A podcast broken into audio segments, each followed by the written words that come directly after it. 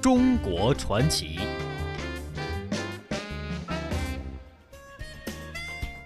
今天的中国传奇，我们继续来了解藏戏。藏戏的藏语名呢叫做阿吉拉姆，它的意思翻译过来就是仙女姐妹。据说呢，这个藏戏最早是由七姐妹来演出，剧目的内容又多啊，呃，剧目的内容呢大多呢都是佛经当中的一些啊神话故事，所以呢得了这样一个名字藏戏。那么这个藏戏呢起源于八世纪藏族的。呃，艺术的宗教艺术，那么到了十七世纪的时候呢，从寺院宗教意识当中分离出来，逐渐就形成了以唱为主，唱、诵、舞、表、白和记等基本城市相融合的生活化的表演。二零零六年五月二十号，藏戏经国务院批准列入第一批国家级非物质文化遗产名录。那么今天的中国传奇，我们继续来了解藏戏。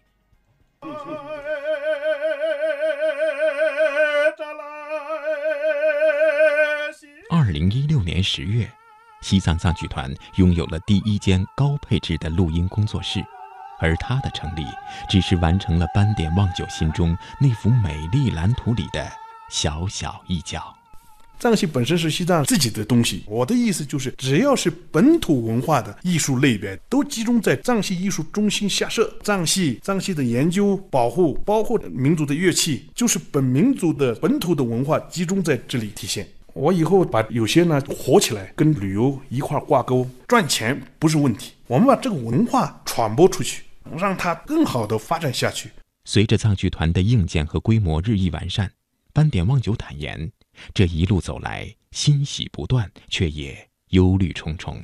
现在不是条件的问题，条件很好了，有两个剧场，设施设备、音响、灯光、话筒这些可以说是一流的。现在国家对传统文化上面特别重视。以前这个剧团就在这里一个沼泽地，什么条件都没有，剧场也没有，条件那么差。但是这些演员一个比一个好，一二号人物，只要在排练过程当中达不到要求的，你拼命的在晚上十一二点练功，一直在练着，这种精神有了，对自己事业的这种热爱执着有了。但是我们现在没有像以前那么。敬业投入的这种力度，对自己专业的理解没有出不来人，这个是值得揪心的事情。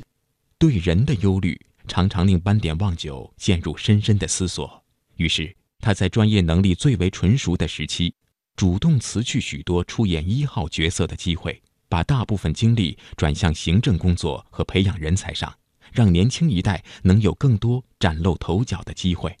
现在断档的这个危险非常严重，要有大局意识，整个的这个民族的藏戏文化要发展起来。如果说是我太自私去那么的话，只能是一个私人的行为，不是说是这个整个文化的，不然的话阶梯式的这个培养真的是很难。关于藏戏的未来，或许应该交由时间给出答案，或许我们也能够从斑点望九和学生索朗取真的问答中寻求一丝线索。作为演员，应该说自己给自己要有要求，零食也吃得多，只要有机会使劲吃。以后再过几年，可能舞台就告别了。可能现在的孩子太幸福了，在这种专业上面的这种竞争也好，上进也好，可能意识不是特别强。以后我自己觉得啊，我自己现在 就不像以前那么苗条了，然后也开始就是想在幕后。发展一下，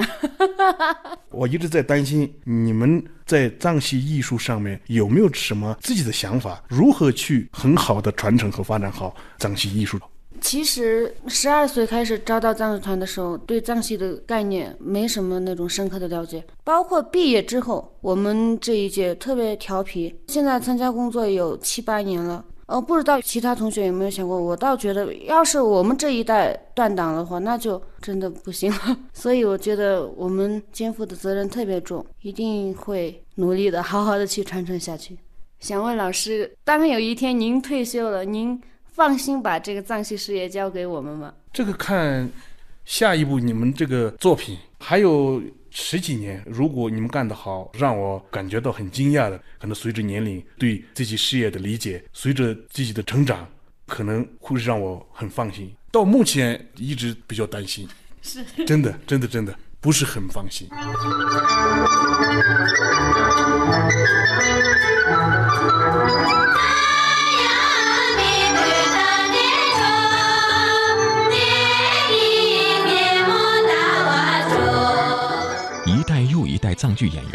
曾经将生命化作动人的声腔与精美的舞台交融在一起，为台下观众提供了各种时间的入口，看人们在大地疾走，生死歌哭。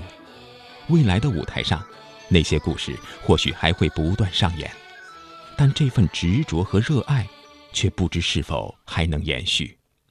当我们希望斑点望九用四季来形容藏戏的当下时，他沉吟许久，一时间并没能给出一个肯定的回答。要说春天，它是一个非常古老的，已经是非常成熟的啊一个艺术门类。如果说是秋天，虽然说是一个成熟的，但是它还有很多继续让它发扬光大的空间。我应该说，它是一个夏天。夏天也许可能苗子长得特别好，也许可能到秋季的时候，暴雨、冰雹或者是干旱，把这个好的一个苗子就弄成没有果的这么一个态势。也许可能让它越来越好，到秋季的时候都是丰收。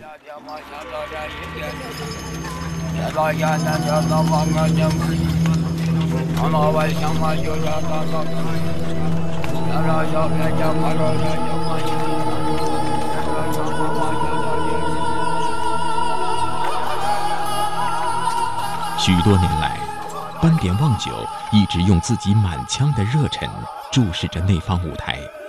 那方维系着他和祖辈过往的悲喜，也指引着未来命途的藏戏舞台。从感恩的角度，有了这个艺术，才有了今天的我。他养育了我这一生，没有藏戏，也许可能我也是一个普普通通的职工也好，甚至是一个农民都有可能。藏戏给了我这一生的所有的幸福。在斑点望九心中有一个梦想，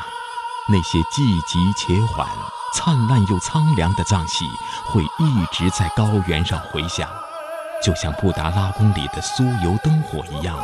绵延千年，屡屡不绝。既然这一生呃命运安排，对斑点望九来说，这是他一世的承诺，也是他最好的生活。